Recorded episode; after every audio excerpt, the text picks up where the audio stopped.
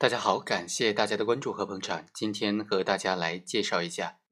张明凯教授对于刑讯逼供的一种解释。为什么刑讯逼供会杜绝不了呢？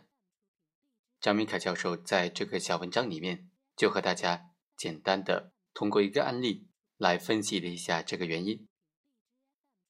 张明凯教授他运用的主要是三阶层的理论，也就是构成要件、复合性、违法性、有责性。他认为啊。在判断行为的构成要件符合性的时候，有没有将故意等等主观的要素一并融入进来判断呢？所得出来的结论是完全不一样的。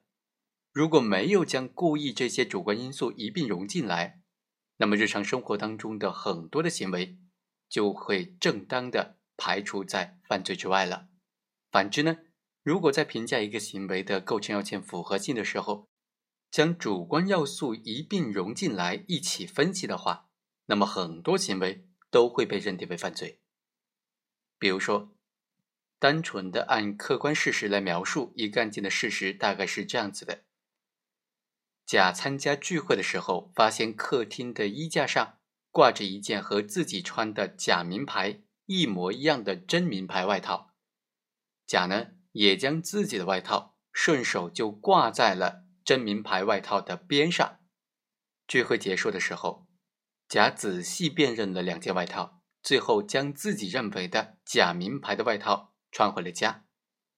这个案件事实描述到这里，肯定没有人认为甲的行为已经构成犯罪，大家都会认为他的行为怎么可能构成犯罪呢？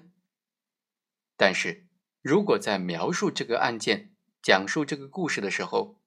将他的主观故意和目的一并进行描述的话，大家就可能都会认为甲的行为符合盗窃罪的客观构成要件和主观要件了。比如这样描述：甲参加某个聚会的时候，发现衣架上挂着一件和自己穿的假名牌一模一样的真名牌的外套，就打算在聚会结束的时候调包，将他人的真名牌外套穿回家。于是呢。甲就将自己的外套顺手挂在了真名牌外套的边上。聚会结束的时候，甲以盗窃的故意，仔细的辨认了两件外套，穿走了自以为是他人所有的真名牌的外套。但是回家之后，发现还是自己的那件高仿的假外套。可见呢，如果说在描述案件的时候融入了主观分析要素，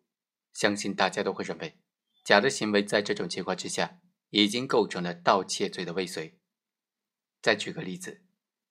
乙从商店购买了两斤黑胡椒粉，一直放在家里没有使用。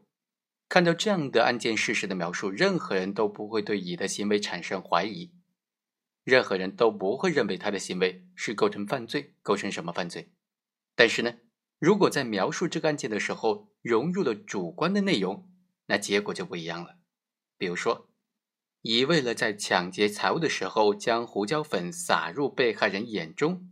于是从商店购买了两斤黑胡椒粉，一直放在家里没有使用。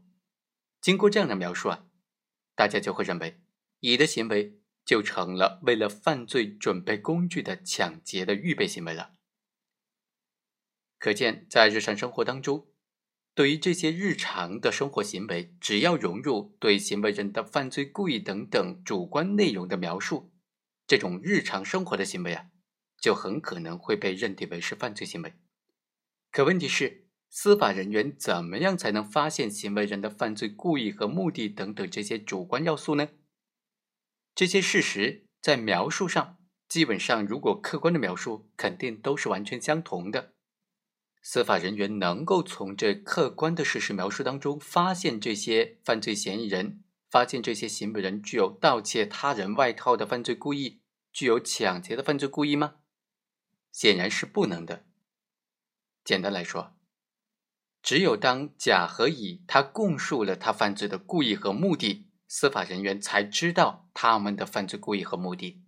于是呢，不管这个甲和乙。他是主动供述自己的犯罪故意和目的呢，还是司法人员采用各种方法迫使、诱使他供述犯罪的故意和目的？实际上，都是因为行为人说出了、写出了自己的犯罪故意和目的才能够定罪的。这并不是因为他的客观行为才定罪的。所以啊，在刑讯逼供还没有杜绝甚至并不少见的情况之下，融入行为人的主观内容判断构成要件符合性的做法，必然会导致冤案的增多，导致刑讯逼供更加泛滥。反过来说，在判断构成要件符合性的时候，融入了行为人主观内容的做法，是导致现在刑讯逼供难以杜绝的重要的原因。这是因为啊，只要从主观到客观认定犯罪。就必然需要刑讯逼供了。好，以上就是本期的全部内容，感谢大家的关注和捧场，我们下期再会。